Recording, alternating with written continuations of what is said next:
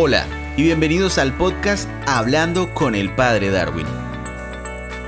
El tema del episodio de hoy es Aprender a escuchar. Que la gracia de Dios esté con ustedes. Se le dicen las cosas y parece que no entendiera. Le entra por un oído e inmediatamente le sale por el otro. Le dije cincuenta mil veces y parece que no le hubiese dicho nada.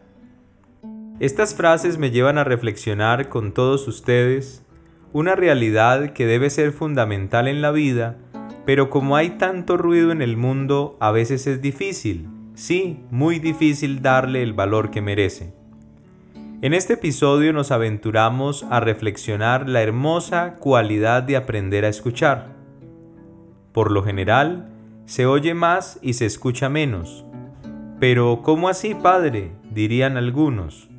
¿Acaso no es lo mismo oír que escuchar? ¿Acaso no son expresiones sinónimas? Yo les aseguro que por mucho tiempo nos hemos creído y se sigue creyendo ese cuentico, y así no es. Cuando oímos, desarrollamos una cualidad sensorial, de percibir cosas. Por ejemplo, pensemos cuando vamos en el taxi o en el metro y llegan a nuestros oídos ruidos de diferente índole. Ahí hay una percepción que es involuntaria. Escuchar va mucho más allá de percibir. Aquí le prestamos gran atención a una palabra que es esencial a la hora de hacer el ejercicio de escuchar. Me refiero específicamente a interiorizar, pues escuchar es prestar total atención de ahí que si oír es algo involuntario, escuchar es una realidad voluntaria y por tanto libre. Si recurrimos al diccionario de la Real Academia Española, se especifica que escuchar significa prestar atención a lo que se oye. Sin embargo, oír se define como percibir con el oído los sonidos. Por tanto, la diferencia entre las dos acciones tiene que ver con la voluntariedad y la predisposición. La acción de escuchar es consciente y deseada por el oyente, que tiene por tanto una actitud especial para comprender lo que le dice otra persona, o para disfrutar de la música o de una película, por ejemplo. En este caso, esa misma actitud facilita la interrelación con lo que se escucha, ya sea participando en una conversación o disfrutando como espectador en algo que esté aconteciendo. Uno de mis grandes gustos es escuchar música. Cuando me preguntan qué género musical escucho, siempre respondo que trato de escuchar variadito, pues por ahí también puedo evangelizar. Así que dejo claro que aunque trato de escuchar de todo, no estoy de acuerdo con todo lo escuchado. Acentúo mucho en la palabra escuchar, porque he podido evidenciar que con el caso de la música también se oye más y se escucha menos.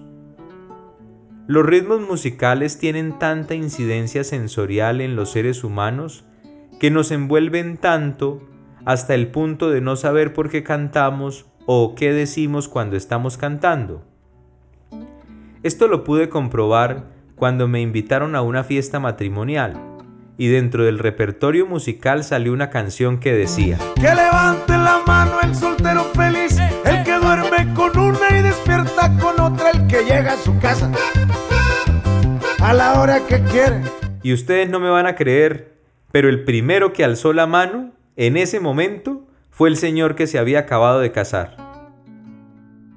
Esto es nada frente a muchos ejemplos donde mujeres y hombres cantan sin escuchar, y por eso no se dan cuenta de que la letra de una canción los insulta, les pretende quitar la dignidad y hasta les induce a hacer lo que no se debe hacer.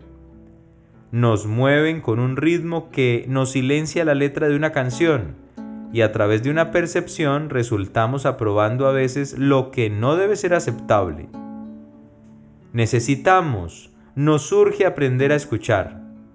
Pienso en los papás que le están hablando a los hijos y por estar a veces conectados a otras cosas no interiorizan, no prestan atención. Eso mismo sucede en una pareja de novios o en un matrimonio donde la prioridad no es el compartir sino el llenar espacios que aparentemente son de esparcimiento sano.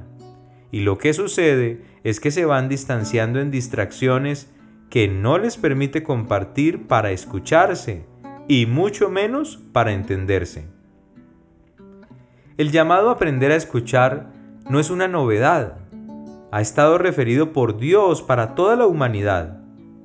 Traigamos a la memoria algunos pasajes bíblicos que revelan esta invitación. Recuerdo la carta de Santiago en el capítulo primero verso 19 que dice, Mis queridos hermanos, tengan presente esto.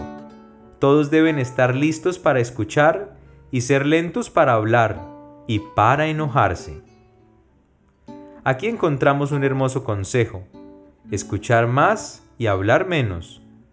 Esto es muy cierto, pues cuando se habla mucho pasa como el dicho, no se piensa al hablar y se habla luego para pensar. Esto sucede cuando nos hace falta escuchar. También recuerdo que Jesús en el Evangelio según San Marcos, en el capítulo cuarto, nos insiste en esta invitación el que tenga oídos para escuchar, que escuche. Les dijo también, presten atención a lo que escuchan. La medida con que ustedes midan se usará para medir lo que reciban, y se les dará mucho más todavía. Sépanlo bien, al que produce se le dará más, y al que no produce se le va a quitar incluso lo que tiene. Pues bien, para poder producir se necesita escuchar, pues callando es como se aprende a escuchar, escuchando es como se aprende a hablar, y luego hablando se aprende a callar.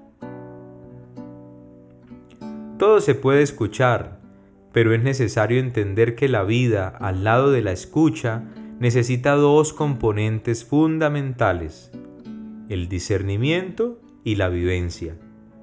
Discernir para elegir según el bien, y vivir para desarrollar nuestros proyectos prestando total atención e importancia a la vida. Para aprender a escuchar es necesario ser generosos, generosos en el tiempo, en la disposición, en la humildad, pues solo sabe escuchar el que ha aprendido a amar. Eso tengámoslo claro. Es necesario también pensar en los demás antes que en uno mismo pues cuando se nos expresa algo, independientemente de las circunstancias que se nos esté expresando, solo se puede vivir en la verdad cuando dejamos que hablen para luego nosotros poder hablar. El mismo cuerpo humano nos revela la importancia de escuchar, pues un cuerpo en condiciones normales desde su fisonomía nos muestra dos oídos y una sola lengua. Por eso podemos entender con toda claridad la gran invitación de aprender a escuchar más y hablar menos. Los invito a escuchar a Dios, a sus amigos, a sus familiares, a sus compañeros de trabajo, de estudio, a ustedes mismos. Algunos pueden pensar que no todo se debe escuchar y es cierto, pero recordemos que nuestra humanidad es tan perfecta tan especial, tan llena de dimensión trascendental, es decir, tan llena de Dios, que tenemos las capacidades en condiciones normales para interiorizar, para discernir, para aprender, para desaprender. Entendamos que el conocimiento puede hablar, pero solo la sabiduría puede escuchar. Que el clásico himno de la alegría nos motive a aprender a escuchar y a reconocer que prestar el oído con la atención adecuada nos lleva a encontrar una manera de vivir más acertada.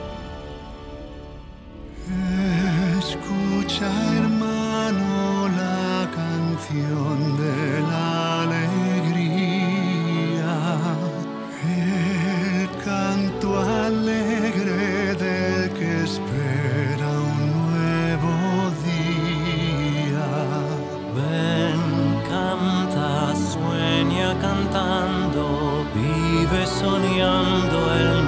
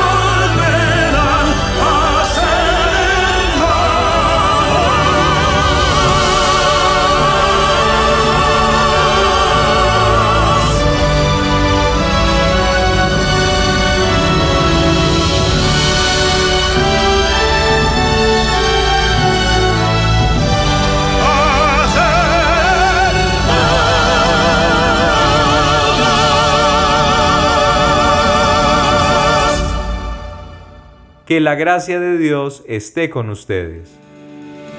Este es un podcast semanal y podrás encontrarnos en casi todas las plataformas de podcast e incluso en Facebook, así que no te pierdas ninguno de nuestros episodios.